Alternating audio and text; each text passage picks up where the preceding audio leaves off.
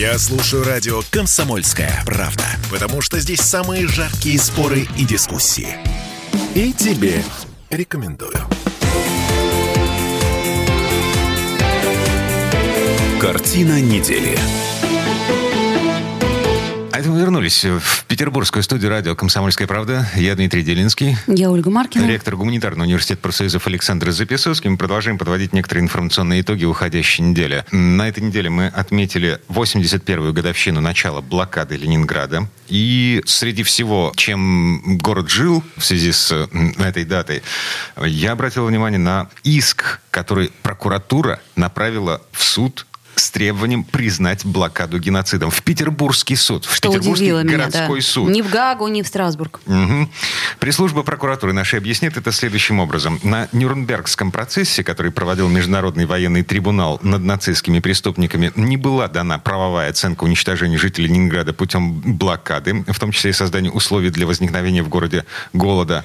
И теперь, через 81 год, после того, как кольцо вокруг города замкнулось, нужно через признание блокады Ленинграда геноцидом защитить национальные интересы России, законные права и интересы неопределенного круга лиц, в том числе жителей блокадного города, их родственников и потомков, а также довести до мировой общественности информацию о жертвах оккупантов и карателей в годы Великой Отечественной войны.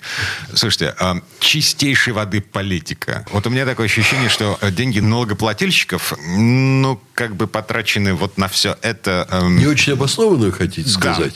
Выхлоп-то какой из этого А будет? вот я, как налогоплательщик, хочу сказать, что я поддерживаю трату этих денег, э, учитывая, что там пусть, пусть маленькая часть есть, но денег моих на налоги я плачу э, всю свою жизнь свято совершенно. Так, собственно, Да. почему? Потому А что это необходимая для Потому чего что история? сейчас самое время вспомнить о судьбе фашистов Германии, значит, целого ряда других стран. Западная Европа чуть ли не вся в полном составе участвовала в этих безобразиях. Кое-кому мы это простили. Россия даже не стала оккупировать фашистскую Финляндию к концу войны.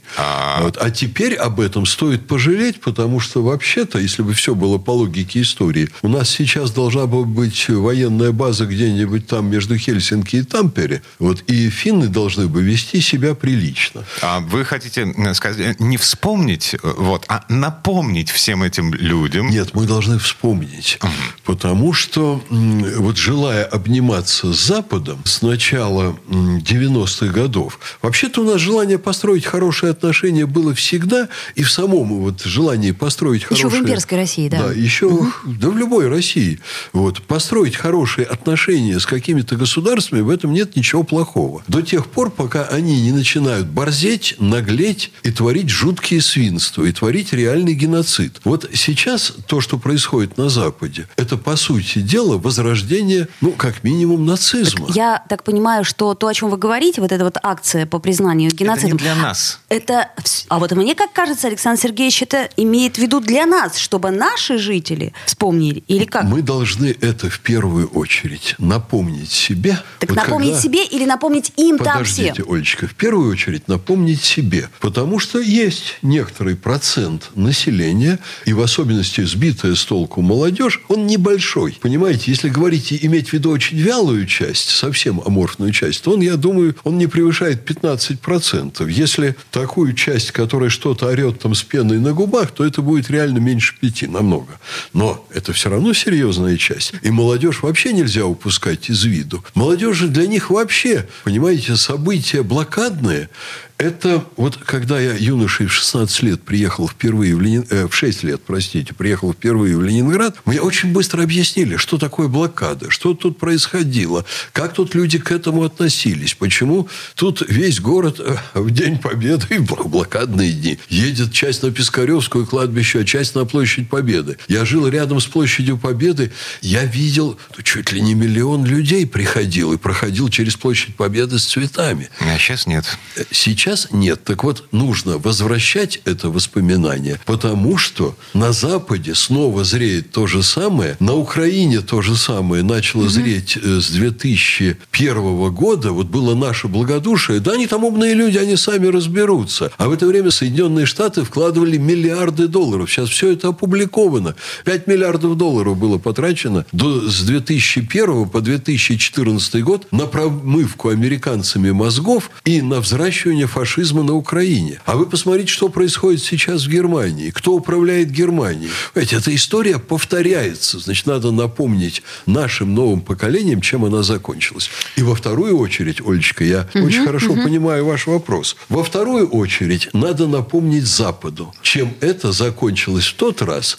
И надо сказать твердо, что этим же закончится для них. Снова Меня смущает, будет... что через суд все это и как-то... А, и... Смущает, а как, что через а как Петербургский Через суд. Петербургский а суд, понимаете? Скажу. То есть я имею в виду, что резонансы... Нам, нам этого... надо вообще прекратить работать с западными судами. Нет, смотрите, просто я говорю о размере резонанса, да? То есть, ну вот, грубо говоря, что будет э, в информационном пространстве, даже если? Оля, значит, на Западе они постараются промолчать в любом случае. С западными судами все не так просто. Вот я, например, твердо убежден, что нам надо переставать в нашей стране. Я не руководитель, я, в общем, эксперт, и меня далеко не всегда вообще кто-то спрашивает по этому поводу. Но я изучаю ситуацию, я, например, не понимаю, как «Газпром» будет практически из нее выходить. Потому что все контракты, сейчас Владимир Владимирович Путин говорит, контракты должны соблюдаться. Но в каждом контракте того же «Газпрома» записано, что если там мы с чем-то не согласны, то, пожалуйста, Стокгольмский арбитраж.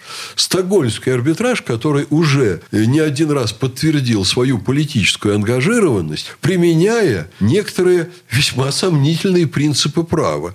Мы должны сказать, что в этих вопросах для нас, пока опять не создан новый международный трибунал, перед которым вполне возможно предстанут, еще далеко не закончили свою политическую карьеру, еще много хорошего сделают. Ли Страс из Британии, Бербак, Шольц, э, многое впереди. Там есть еще в Германии потрясающий министр обороны. Э, будет о чем поговорить с Эстонией, которая сейчас сидит и думает, как отобрать 4 тысячи с половиной объектов собственности у российских граждан, многие из которых эти объекты получили еще до распада Советского Союза.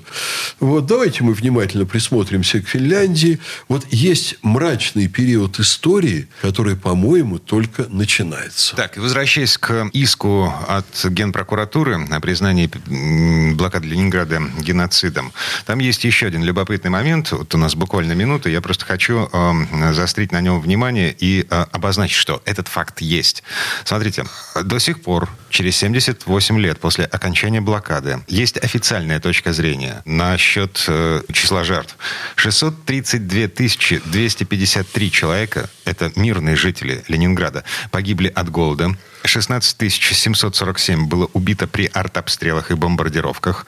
Есть то же время неофициальные оценки. Да. Миллион и больше. Так вот, Генпрокуратура в своем пресс-релизе по поводу подачи иска в суд пишет более миллиона. То есть мы имеем возможность теоретическую. Что в суде прозвучит точная цифра, основанная на исследованиях, эм, проведенных сотрудниками Следственного комитета в архивах со свидетелями, эм, и вот это все. Ну, Позвольте, есть... я вот здесь два слова mm-hmm. скажу, потому что по этой тематике у меня есть достаточно точные сведения. Этим много очень занимался Гранин Даниил, с которым мы дружили и который был почетным доктором нашего университета.